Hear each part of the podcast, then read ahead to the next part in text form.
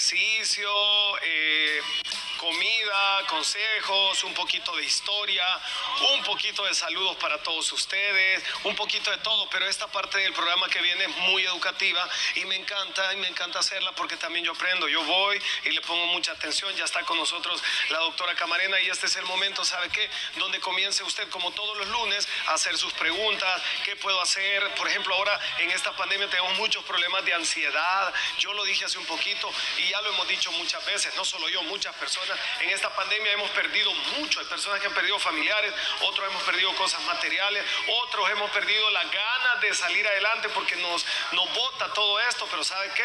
Eh, para eso viene la doctora Camarena, una profesional en escudriñar y conocer un poquito más de nuestra mente y nuestro comportamiento. Doctora, bienvenida, gracias por estar acá arriba, mi gente. Yo corro a la sala de redacción, así que vamos a comenzar. Bienvenida. Claro que sí, muchísimas gracias, Turrón. Y como bien lo está diciendo Turrón, esta pandemia nos ha traído de todo. Emociones encontradas, muchas veces estas emociones son como un volcán que hacen erupción, hay ansiedad, hay depresión, hay mucha incertidumbre. Desafortunadamente se ha incrementado la violencia intrafamiliar por lo mismo, porque no hay autocontrol en las emociones. Es muy importante que usted busque espacios todos los días para relajarse. O sea, no, no tenga su, celular, ni, ni, televisión, ni la familia, ni amigos. 10, 15 minutos que usted puede inhalar, exhalar, tratar de poner su mente en blanco para identificar cómo está y cómo puede estar mejor. Y aquello que nos preocupa, platicarlo con un profesional o con su familia para tratar de encontrar una solución. Bueno, Muy y comenzamos, dice, hola, buenos días, quiero saber cómo puedo identificar la depresión y cómo puedo tratarla. De antemano, muchas gracias. Claro que sí. A ver, hay una gran diferencia entre lo que es depresión y lo que, lo que es una distimia. La distimia es la tristeza que todos los seres humanos tenemos con frecuencia, unos más que otros. Ah, que hoy me levanté y estoy triste, no tengo motivo, pero me siento triste, estoy sensible, estoy vulnerable y conforme va pasando el día ya me voy activando y la tristeza se me va olvidando y vuelve el, buen ánimo. ánimo. Esa es distimia. Después tenemos la depresión menor y la depresión mayor. La depresión menor es cuando usted está perdiendo el sentido de la vida, ya no le atrae todo aquello que le gustaba, ya no disfruta esas actividades placenteras, inclusive su arreglo personal está disminuyendo porque ya no tiene ganas, ganas de arreglarse ni de reunirse con sus amigos, usted sigue trabajando o estudiando, se sigue bañando, pero con el corazón así como encogido. Eso es la depresión menor. La depresión mayor es cuando realmente la persona ya perdió el sentido de la vida, está hundida en, su casa, eh, en su cama, no quiere bañarse, no quiere arreglarse, no quiere hablar con nadie. La depresión mayor necesita antidepresivo que se lo va a eh, recetar el psiquiatra y la terapia psicológica. La depresión menor eh, muchas veces se puede tratar solo con terapia psicológica. El paciente identifica qué es lo que le está eh, o qué le ha afectado de su pasado y que nunca lo ha podido expresar y hoy lo está sacando, ajá, pero en esa emoción de tristeza. ¿Cómo tratarla? Buscando ayuda. Busque ayuda. Eh, también hay una falsa creencia. A veces este, las personas creen que solo los adultos o los jóvenes eh, eh, presentan esta depresión, pero encontramos niños también deprimidos. Así que hay que prestar mucha atención a sus hijos, cómo está su comportamiento y si hay cambios bruscos en las emociones y usted de repente lo ve también muy agresivo, muy peleonero, de repente así como ese cambio brusco y después muy llorón, a lo mejor está dando señales de, de que algo no está bien y hay que buscar esta ayuda. ¿Cómo puedo hacer? A mi papá le han pasado eventos con sus hijas, dice, han pasado por cosas, pero él no puede superarlo y en cada momento él lo saca y todos lo queremos olvidar, ¿verdad?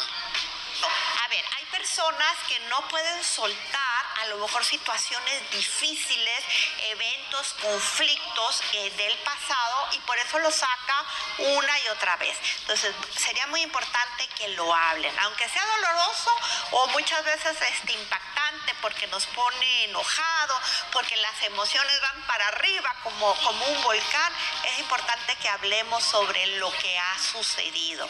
Porque a ver, si este señor a cada ratito eh, saca lo que ya sucedió, entonces es, eh, quiere decir que él no lo ha podido manejar y no lo ha podido soltar. Entonces, háblenlo con respeto. No se trata de, ponerse al tú por tú.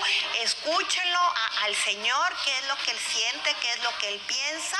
Y ya que lo terminen de escuchar, entonces ahora las hijas que están como relacionadas con la problemática, si están presentes, pues ellas también eh, que expresen su punto de vista. Si no están presentes estas hijas con las que tuvo eh, el problema o las situaciones, solo escúchenlo. Es muy importante y más que ya, ya estamos eh, entrando a, las fiestas navideñas, ¿verdad? Que reflexionemos qué es lo que hemos hecho bien, qué no hemos hecho bien, que ofrezcamos una disculpa cuando hemos ofendido o cuando, eh, o cuando los otros han pagado las consecuencias de nuestros errores para seguir adelante unidos como familia. Sí, Terrón.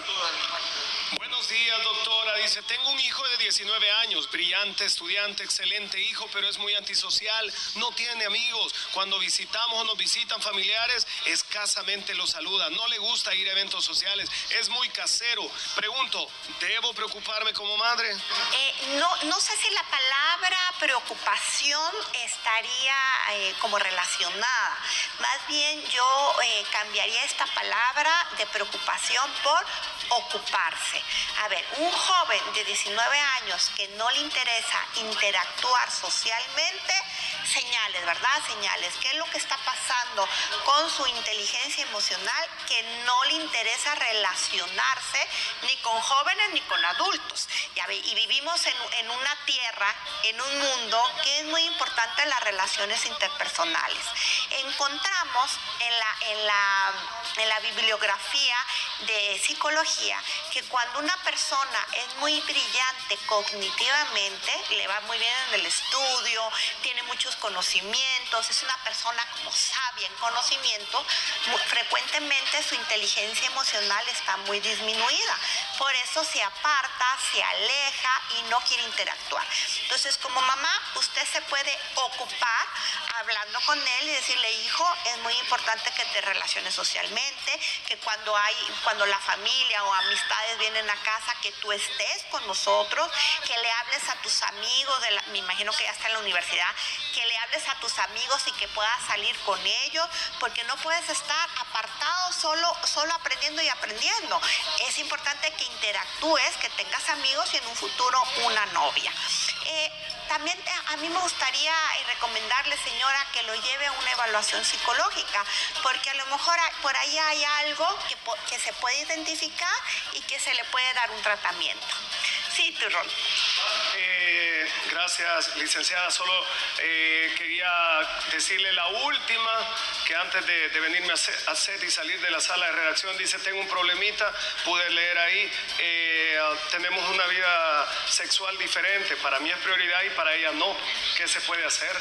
Ok, y este es un tema muy común en la consulta.